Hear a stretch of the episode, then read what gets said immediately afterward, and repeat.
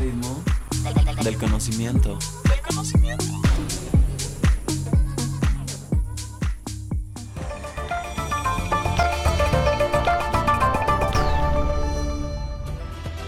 Ahora comenzamos con GeoNews de Simsa México, descubriendo los misterios de un planeta vivo.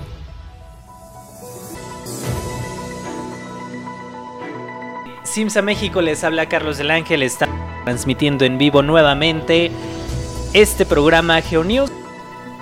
¿Qué tal amigos de todos los que están ahí conectados ya a través de nuestro canal de Twitch y también a los que están conectados a través del canal de YouTube de las Carlos del Ángel y el día de hoy vamos a hablar sobre un tema muy interesante, darnos ahí sus saludos, también sus dudas, todo lo que a la formación de este tema. Les recordamos que estamos recibiendo sus comentarios, eh, ideas, críticas, sugerencias a través de el número 55 45 60 55 45 61 35 86. Ahí podemos recibir sus mensajitos. Y también estamos en redes sociales a través de Facebook y de Twitter. Estamos en Simsamex nuevamente a Instagram. Y bueno, pues vamos a ver si nos unimos a otras redes de YouTube. Y también, tanto vamos a comenzar con nuestro programa del día de hoy. Les agradezco en Twitch. Muchas gracias. Gracias, perdón. Que nos está viendo a través de YouTube. Vamos aquí ya para entrar de lleno en nuestro programa del el día de hoy.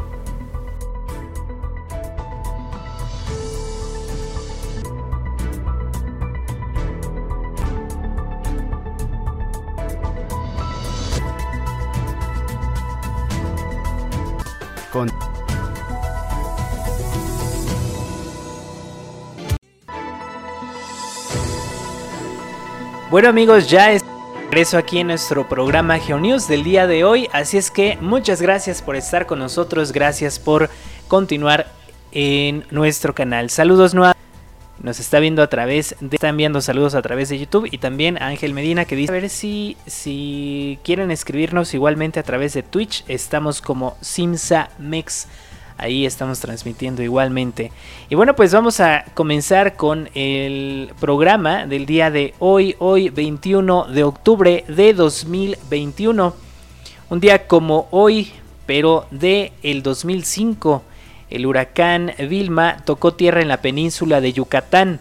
Este huracán rompió varios récords en el registro de ciclones tropicales, fue el cuarto huracán de categoría 5 de la temporada y el que registró la mayor presión central en su ojo de 882 eh, hectopascales. Presentó vientos de 280 kilómetros por hora antes de tocar tierra en la isla de Cozumel y fue la primera ocasión en la que se utilizó la letra W en la lista de nombres asignados para una temporada de huracanes en el Océano Atlántico.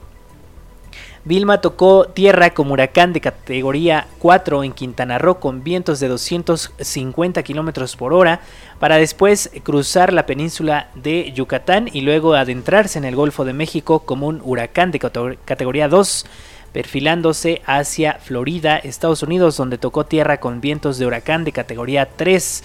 En total, Vilma causó la muerte de 40 personas en el Caribe, en México y Estados Unidos, mientras que los costos económicos ascendieron a unos 89.1 millones de dólares. Esto como efeméride del día de hoy, un día como hoy, pero de 2005. Y bueno, en la en el reporte de la actividad sísmica global tenemos que en la última semana se han registrado un total de 6 sismos con una magnitud igual o superior a 5.5, de los cuales destacan un sismo en las Islas Salomón, un sismo de magnitud 6.4, fue registrado el 14 de octubre. Su epicentro se ubicó a 146 kilómetros al sur oeste de Boala, su profundidad calculada fue de 22.6 kilómetros. Fue percibido en toda la región de manera moderada sin registrarse afectaciones materiales o humanas. Una alerta de tsunami fue emitida en la zona cercana, la cual fue cancelada más tarde. De igual forma se registró actividad importante en Grecia con un sismo de magnitud 5.9. El 19 de octubre pasado su epicentro se ubicó a 147 kilómetros al sureste de la ciudad de Cárpatos, dentro del mar Mediterráneo. Debido a su ubicación no fue percibido en la zona de Creta o Grecia continental, sin embargo hubo reportes de percepción ligera en el sur de Turquía y la isla de Rodas, también en las turísticas islas de Santorini, en, las Cícladas y en la zona de Dodecaneso.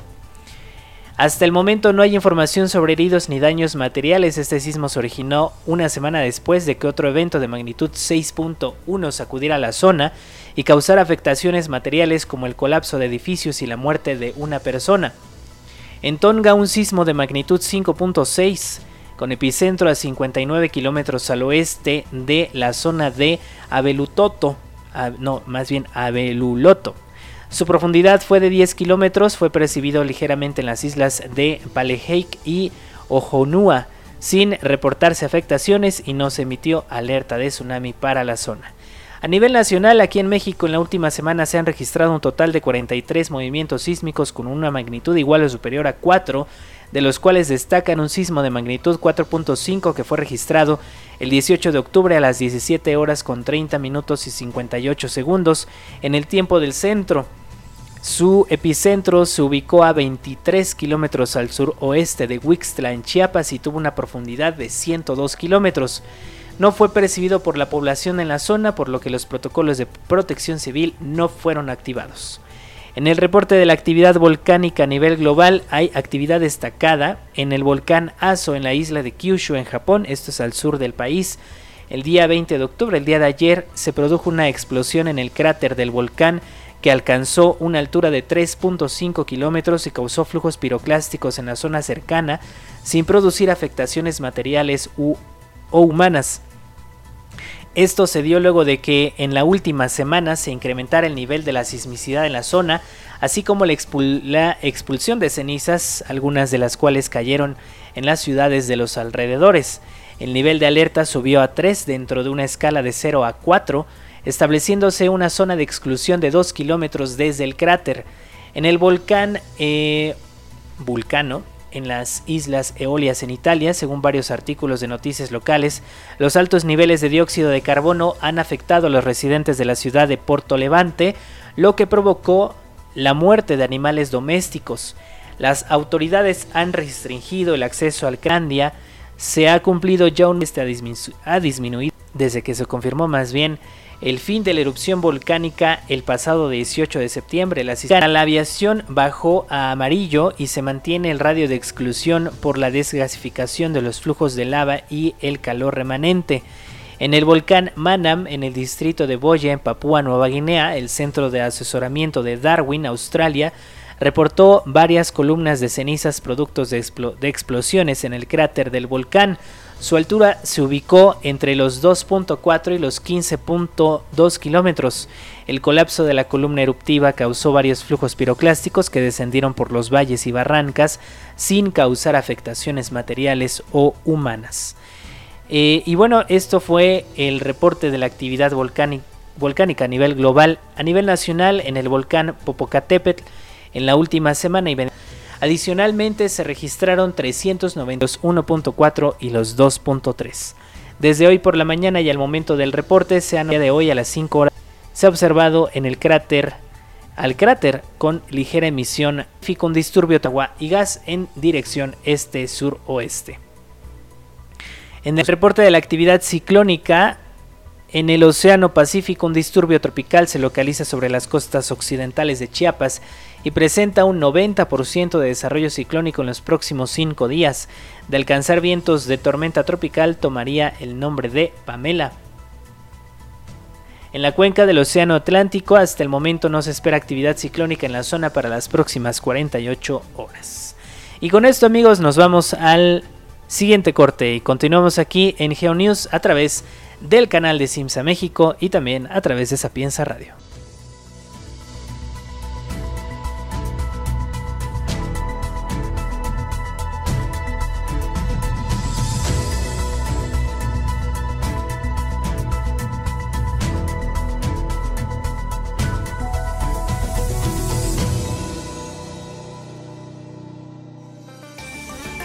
Sigue escuchando GeoNews. Continuamos.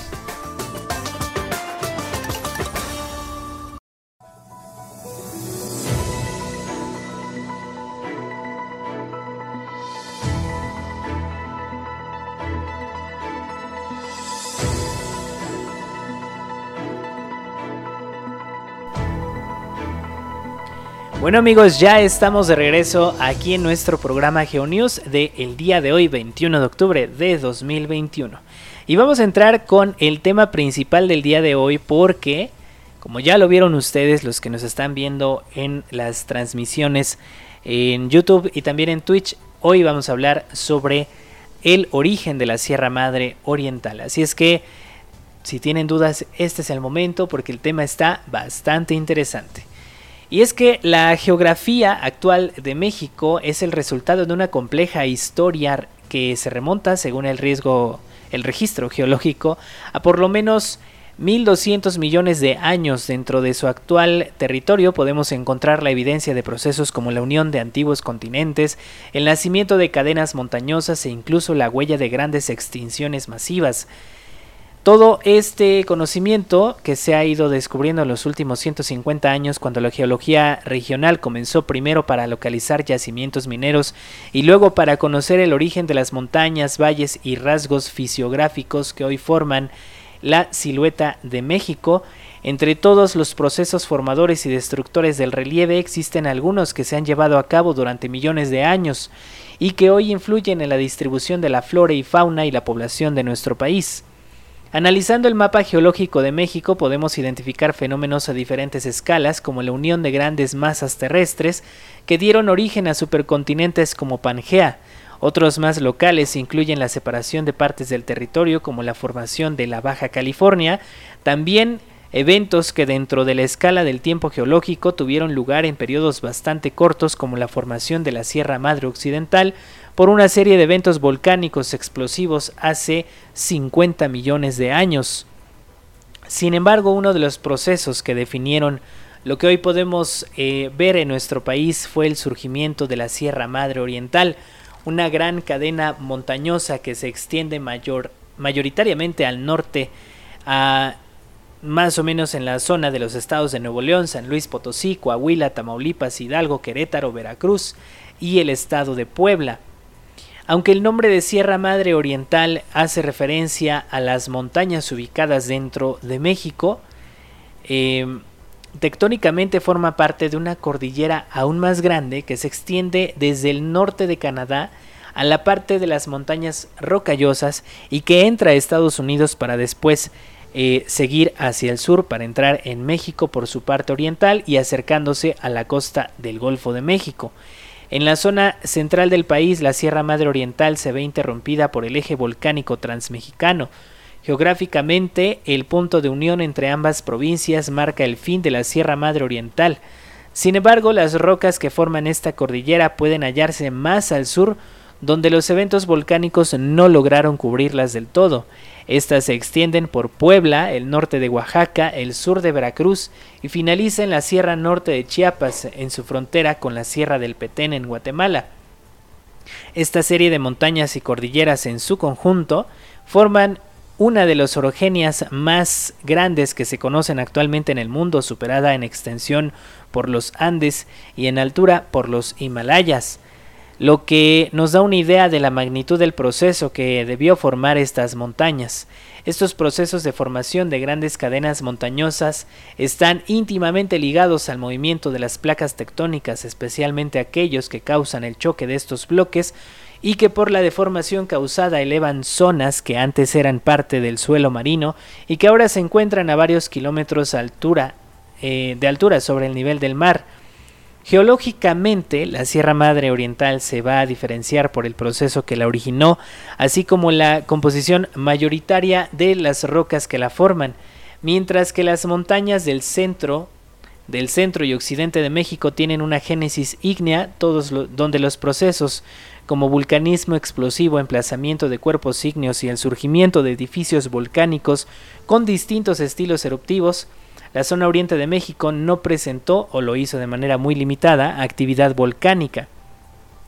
Para el caso de la Sierra Madre Oriental, lo que dio origen a estas montañas se asocian a procesos de deformación de rocas sedimentarias, especialmente calizas formadas en mares poco profundos. Estos procesos de deformación en sí, pues no fueron suficientes eh, para elevar las extensas y gruesas capas de material sedimentario, otros procesos se vieron involucrados y contribuyeron en su formación y posterior destrucción, Con el plegamiento de las rocas, otros procesos como el amalgamiento de masas continentales dieron un impulso extra para lograr elevar estas rocas hasta los 5 kilómetros sobre el nivel del mar a aquellos, eh, digamos, aquellos tiempos cuando se alcanzó su altura máxima.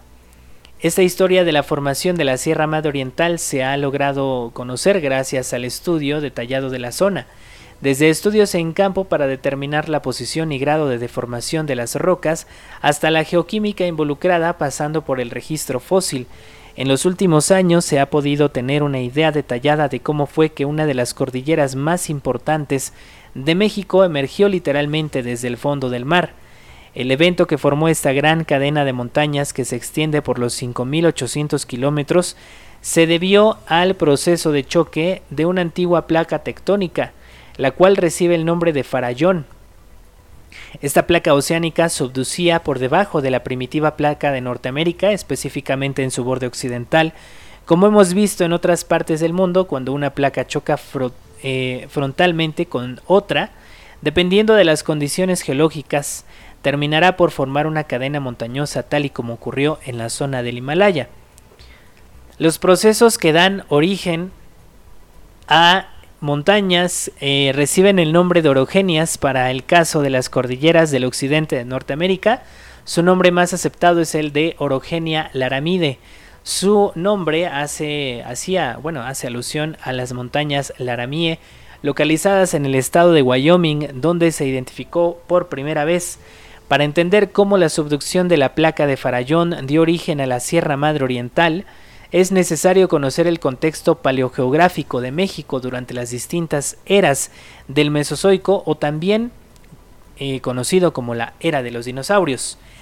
A inicios del Triásico, hace 200 millones de años aproximadamente, el supercontinente Pangea comenzó a fragmentarse para formar dos grandes continentes, Gondwana al norte perdón, al, sur, y formado por Sudamérica, África, Australia, la Antártida y la India, mientras que el norte, al norte se encontraba la Eurasia, que comprendía la actual América del Norte, Europa y Asia.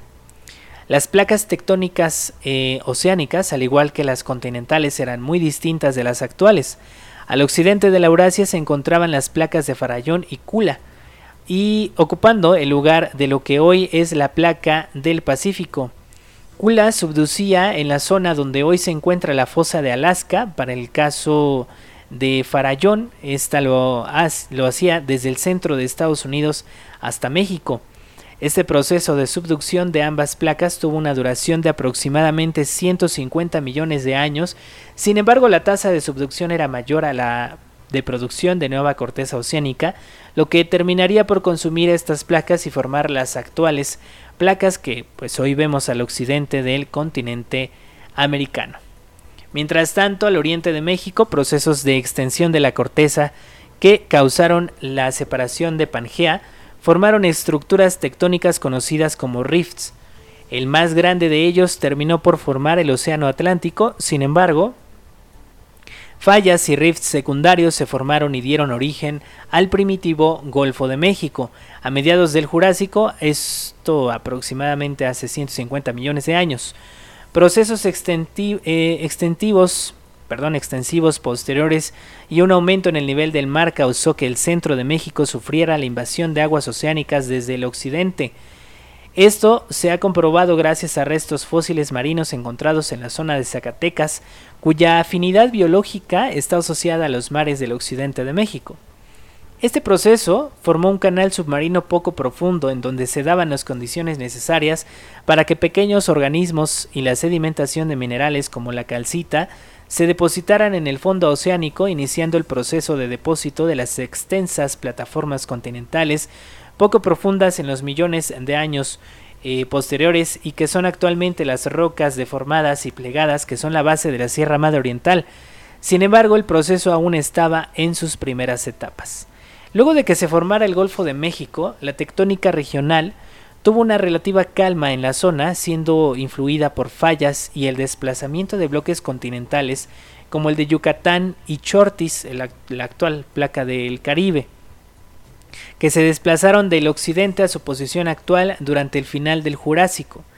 Estas fallas de desplazamiento lateral cambiaron su régimen tectónico y presentaron ahora movimientos de caída, lo que contribuyó a la formación de cuencas marinas y la extensión de la plataforma oceánica del Golfo de México, propiciando las condiciones necesarias para el depósito de carbonatos y lodos calcáreos.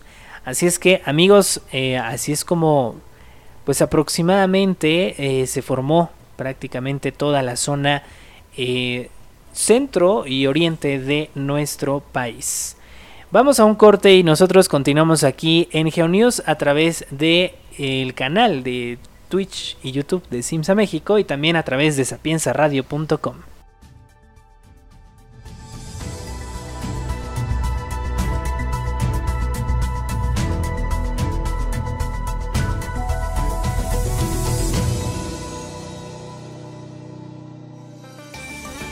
Sigue escuchando GeoNews.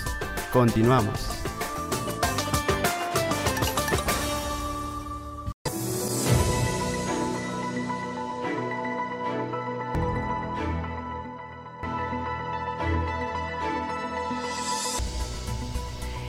Ya regresamos amigos a nuestro programa GeoNews del día de hoy. Muchas gracias por estar ahí.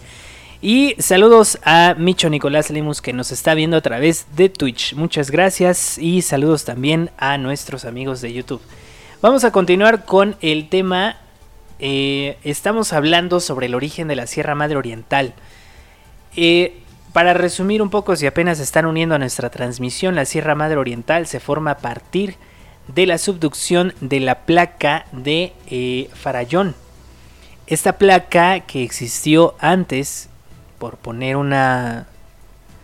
Eh, por poner una... Un punto de referencia eh, con, lo actual es, existió antes de Cocos.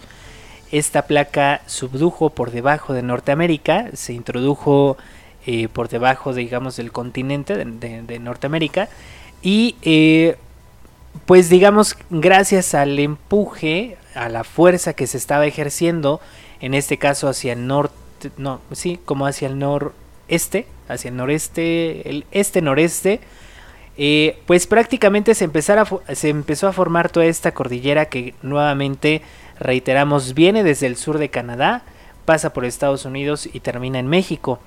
Termina relativamente porque todavía hay algunas eh, montañas que probablemente pertenezcan a este mismo sistema que abarquen hasta Guatemala. Así es que así es como se forma la Sierra Madre Oriental.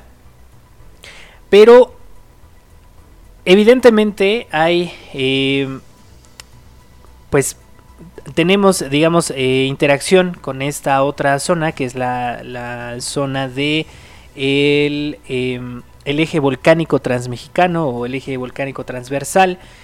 Y bueno, pues justamente las condiciones de estabilidad tectónica y climática fueron máximas, favoreciendo la proliferación de vida en toda esta región. En este periodo eh, se depositaron en la cuenca rocas muy ricas en materia orgánica con delgadas capas de carbonatos, que son la roca generada son la roca generada en la mayoría, digamos en la, en la mayoría de los inmensos volúmenes de, eh, volúmenes de hidrocarburos que existen en el Golfo de México, especialmente en el sureste mexicano. La estabilidad tectónica fue tan grande que las rocas depositadas conservaron características litológicas muy similares en toda la cuenca del Golfo de México. Las islas que bordeaban el occidente del Golfo todavía estaban emergidas y continuaban aportando sedimentos sedimentos, condiciones tectonas litorales, mientras que en las plantas del Cretácico temprano hace aproximadamente 100 de calizas arcillosas. Las islas del archipiélago de Tamaulipas, el macizo de Chiapas y el bloque de Yucatán continuaban su lenta subsidencia cánica y el mar pues las iba cubriendo progresivamente. Mientras tanto, las islas eran alimentados por el magma que se producía cuando estructuras volcánicas sedimentos hidratados entraban al manto y abatían el punto de fusión de la roca para surgir en forma de volcanes. En un proceso similar al volcánico insular se pueden encontrar en el lago o Filipinas, largo de la costa de Norteamérica en una provincia que se conoce como el cinturón de ambiente y plutones del Pacífico. Estas rocas de origen ígneo Eh, alguna vez fueron cuerpos de magma que ascendieron hacia la superficie y que alimentaban a estos volcanes. En de Farallón, esas rocas se pueden encontrar en la península de Baja California y toda la continente comenzando a deformar las plataformas marinas. Mientras la placa con el tiempo, estas islas terminaron por unirse al continente, agregando porciones terrestres al, al, mismo. La zona de Guerrero, el norte de Oaxaca y el occidente de México muestran claras evidencias de agrandaron el tamaño de los continentales. Como consecuencia, la anexión de los entre aproximadamente, aumentó el grado de deformación de las rocas calizas atrás. Debido a que Farallón tenía México, esto ocurrió en poco inclinado, la deformación se extendía a una distancia de 45 millones de años. Observa en regiones como el sur de los Andes, donde la placa cae casi en picada y el ancho de la cordillera es mucho menor, comparado con la zona del altiplano boliviano, en donde el ángulo es menor y tiene la capacidad de formar a distancias más grandes desde la trinchera. ¿Cómo lo podríamos explicar? Eh, que va a originar, entre más eje de inclinación tenga una zona de subducción, la cordillera que va a formar el doblez que va a originar en, en tierra o en el continente, bueno, en la placa subyacente, va a ser más pegado a la trinchera y más delgado.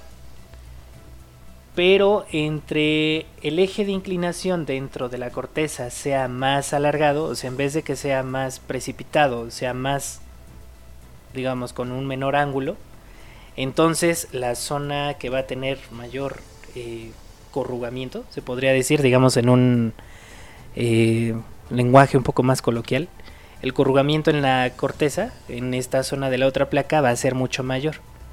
Entonces, si tenemos la zona de, subducción así, la cordillera, en este caso en este lado, se va a formar más, más pegado.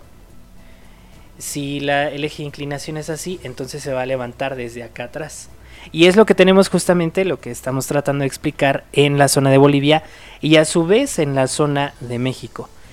Evidentemente la zona de, de choque eh, en México, en la zona, por ejemplo, de Jalisco, es mucho menos eh, precipitado, el ángulo es, es, es, mucho menor. Por lo tanto, la zona de la eh, Sierra Madre Occidental muy probablemente se podría extender, o la zona de corrugamiento en terreno se podría extender a unos kilómetros más hacia adentro del país. En todo caso, en la zona de eh, Guerrero, por ejemplo, pues la Sierra Madre Occidental está muy pegadita a la costa. Eh, de hecho, casi ni se ve como eh, dónde inicia exactamente, porque si nos fuéramos, por ejemplo, de Acapulco hacia la zona del mar o debajo del mar, pues prácticamente pertenecería a la misma a la misma zona de fricción. Entonces no se nota como tal, eh, simplemente se nota porque a Acapulco pues le tocó emerger ahí, ¿no? Pero, pero realmente no se nota demasiado. En la zona de... Eh, a ver, ¿dónde podríamos tener otra zona similar? Pues prácticamente los, en los Himalaya también eh, hay una región, principalmente la que está pegada a la zona de China, a China occidental, cerca de Myanmar, al norte de Myanmar, el grosor, si lo vemos en un mapa, el grosor de, de la cordillera de los Himalaya es más gruesa, pero esto se debe a que el eje de inclinación, en este caso de la placa indo-australiana, es, tiene un menor eje de inclinación y por eso el corrugamiento es más ancho. A diferencia de la zona de Irán o Pakistán, donde ahí es un poco más delgada. Si tenemos, a ver, tenemos algún otro ejemplo. Yo creo que no. Muy probablemente en, Indonesia, en Indonesia donde abundan los volcanes. En esta región eh, sí la mm, zona de subducción es un poco más inclinada y eh, por eso tenemos esa zona de, vol de, volcanes más pegada a la zona de trinchera, que ya está en la, en la zona de tierra. Bueno, esto nada más como para clarificar la idea. En el Mioceno, hace 45 millones de años, los procesos de extensión de la corteza causaron la formación de cuencas en la zona de Veracruz, como en la región de Misantla y la región de Tabasco, principalmente por fallas normales, bastante comunes en la zona. Finalmente, finalmente la erosión de estas rocas ha dado forma a lo que hoy podemos observar a lo largo y ancho de la Sierra Madre Oriental. Luego de esto y con el fin eh, de la deformación de las rocas calizas una vez que concluyó el empuje de la placa de Farallón, la Sierra Madre Oriental alcanzó su altura máxima y comenzó a sufrir los procesos de erosión por agentes como la lluvia y el viento, dando forma a lo que hoy podemos observar en la zona. Otra de las características principales es la presencia de grandes fallas normales. Estas se han formado por procesos de descomposición y el peso de las montañas. Aunque la zona es catalogada como de baja actividad sísmica, estos procesos y las fallas pueden causar pequeños sismos en la zona, tal como se ha observado en los años anteriores. La composición de rocas calizas principalmente ha originado un tipo de terreno denominado como car, kárstico este tipo de paisaje se caracteriza por la presencia de cuevas, cimas y cavernas que se producen por la erosión lenta pero constante de la roca caliza. Algunas de las cimas más profundas del mundo, cimas con S, no, no con C, porque cimas pues es un, una montañota, ¿no? Eh, la punta de la montaña.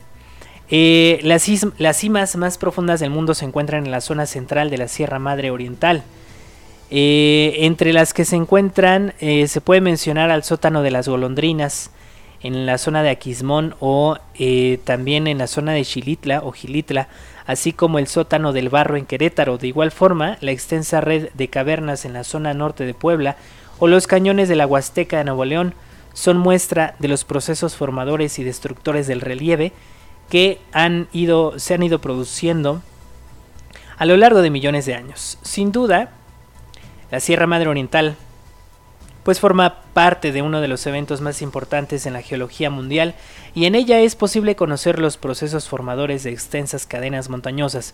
Su presencia modificó las condiciones climáticas de México al formar una barrera natural que impide la llegada de buena parte de la humedad proveniente del Golfo. Esto hizo que se dieran procesos ecológicos que dieron paso a las comunidades vegetales y animales del centro del país. Sin importar eh, su importancia también radica en sus recursos económicos y naturales, siendo en ella donde se encuentra la segunda reserva más grande de hidrocarburos del país, así como de agua potable. Sus ríos, cascadas y manantiales hoy dan sustento a comunidades que las utilizan para sus actividades económicas como la agricultura y la ganadería e incluso aprovechando el potencial turístico que, que ha ido en aumento en los años anteriores. Y pues amigos, así es como se formó eh, la Sierra, la Sierra Madre Oriental. Si ustedes tienen dudas, compártanos ahí eh, por medio del chat qué opinan, qué dudas tienen y pues todo esto lo vamos a ir resolviendo poco a poco. Así es que por lo pronto terminamos nuestro programa del día de hoy. Muchas gracias a los que estuvieron conectados a través de Twitch. No se olviden de suscribirse al canal y también suscribirse a YouTube y activar la campanita de notificaciones para que YouTube les avise cuando tengamos un nuevo contenido. Le agradezco por aquí a Jen que estuvo pendiente, muy pendiente de la transmisión de YouTube. También por acá a Dulce que estuvo en controles en Sapienza Radio. Muchas gracias. Les invitamos nuevamente a que nos lean a través de Sapienza Editorial la edición digital de 366 días que sacudieron al mundo. Ya está disponible por medio de la suscripción mensual que no eh, pues no, no, no les abarca o no, o no les eh, digamos no es solamente para el libro de IGA sino para toda la biblioteca digital de Sapiencia Editorial por únicamente creo que 79 pesos. Ustedes pueden suscribirse directamente en sapienciaeditorial.com y pueden acceder además del libro de IGA también a otros libros que estén disponibles en la plataforma. Yo les agradezco mucho soy Carlos del Ángel y nos escuchamos y nos vemos el próximo día jueves en punto de la una de la tarde en un episodio más de GeoNews a través de Simsa México. Hasta luego.